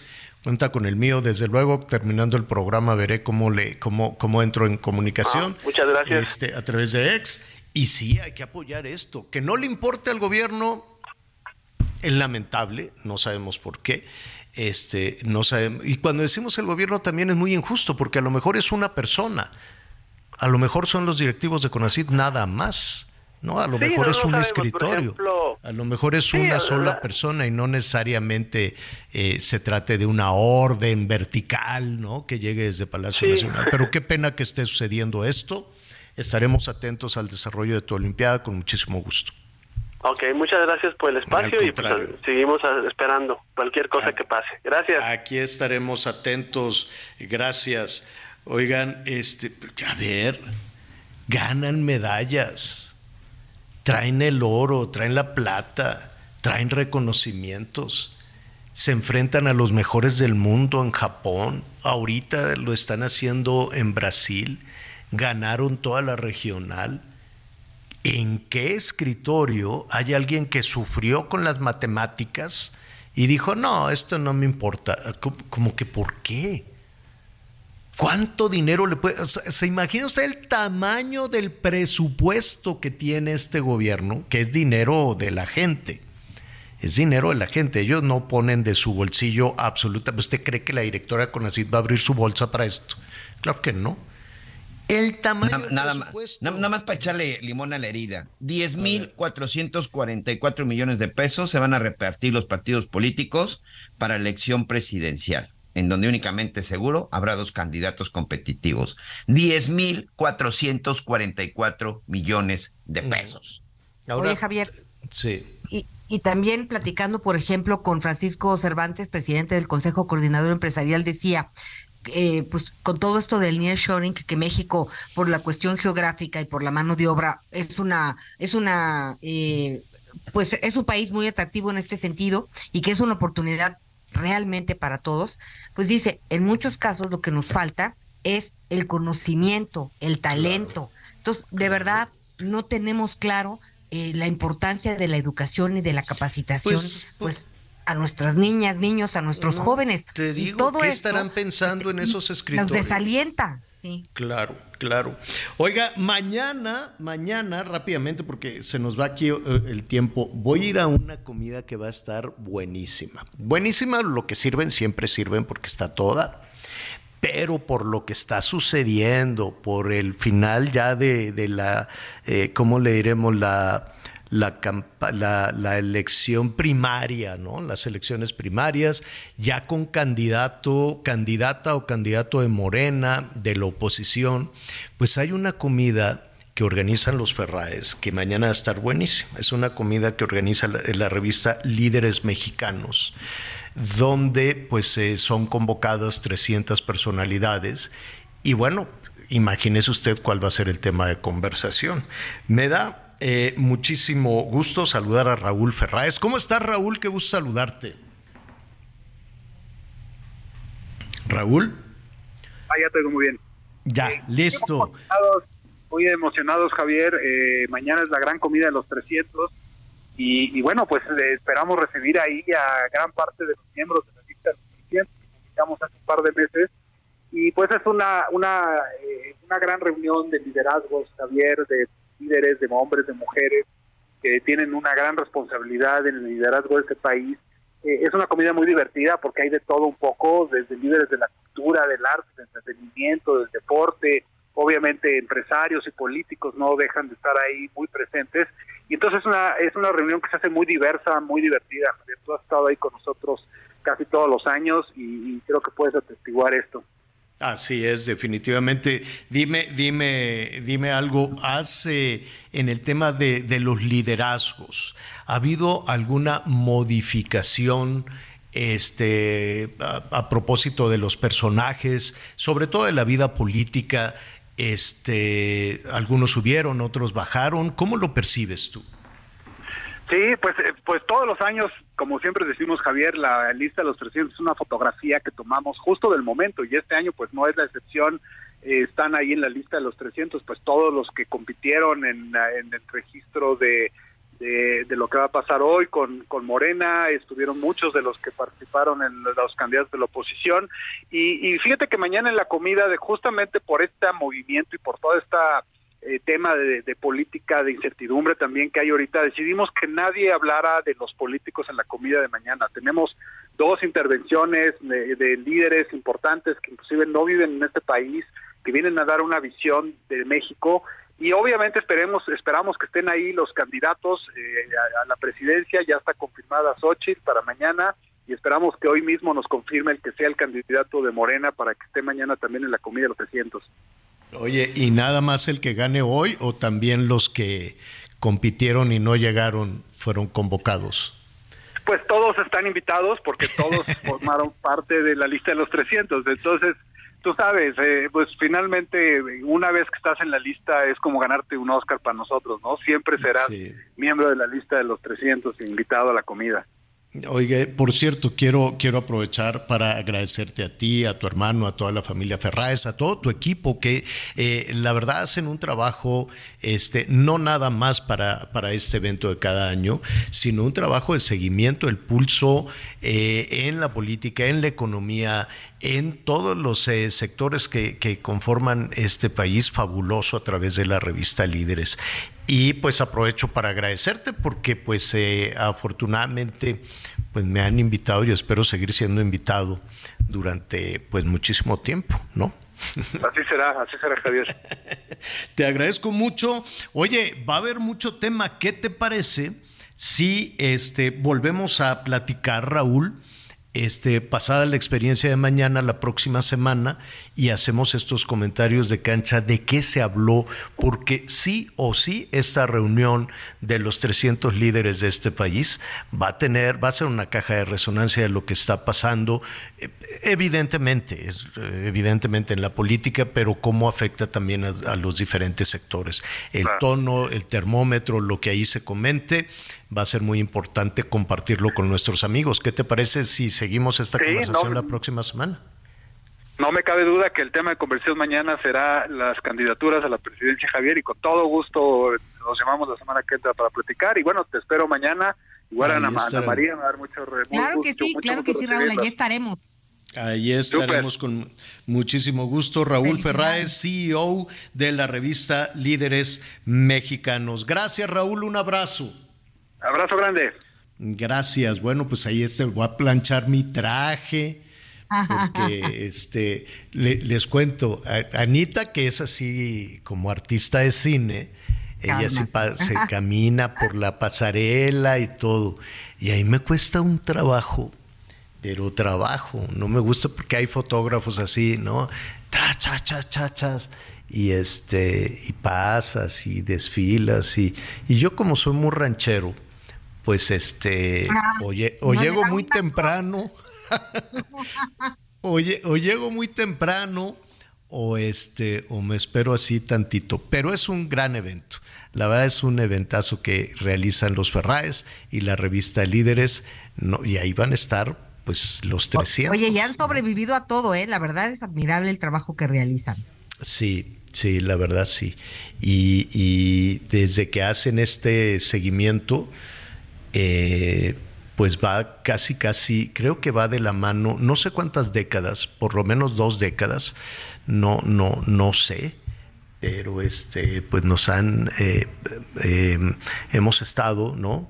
Convocados y figurando ¿Cuánto tiempo en llevas en la lista? Creo que Yo, desde que más- empezó, Ya, ya. des- desde que empezó la lista de, de los 300, si no me equivoco. Ya tengo que cambiar la foto porque parece mi foto de primera comunión. 23 años, señor.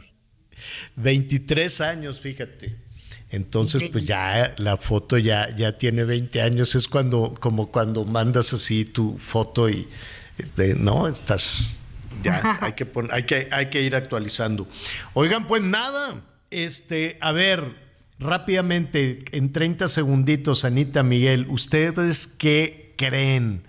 que van a decir, sí, no, este, qué felicidad, ganó fulanito y todo muy terso, o habrá alguna cosa, no sé, conflictiva.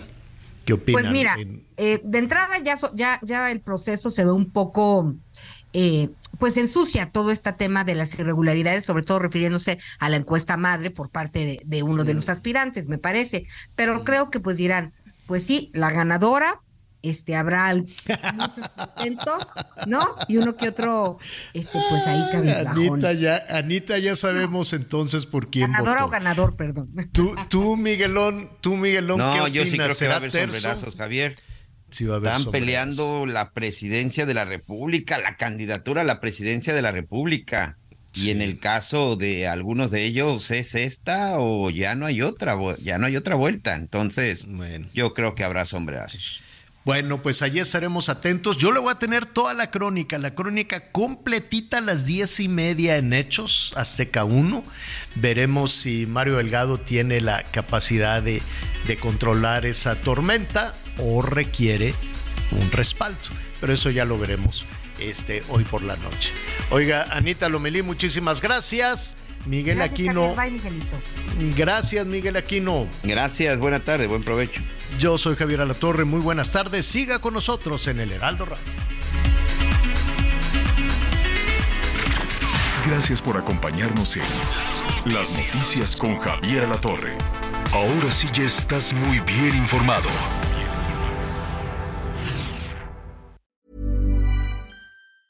Planning for your next trip? Elevate your travel style with Quince. Quince has all the jet setting essentials you'll want for your next getaway, like European linen, premium luggage options, buttery soft Italian leather bags, and so much more. And is all priced at 50 to 80% less than similar brands. Plus, Quince only works with factories that use safe and ethical manufacturing practices. Pack your bags with high-quality essentials you'll be wearing for vacations to come with Quince. Go to quince.com slash pack for free shipping and 365-day returns.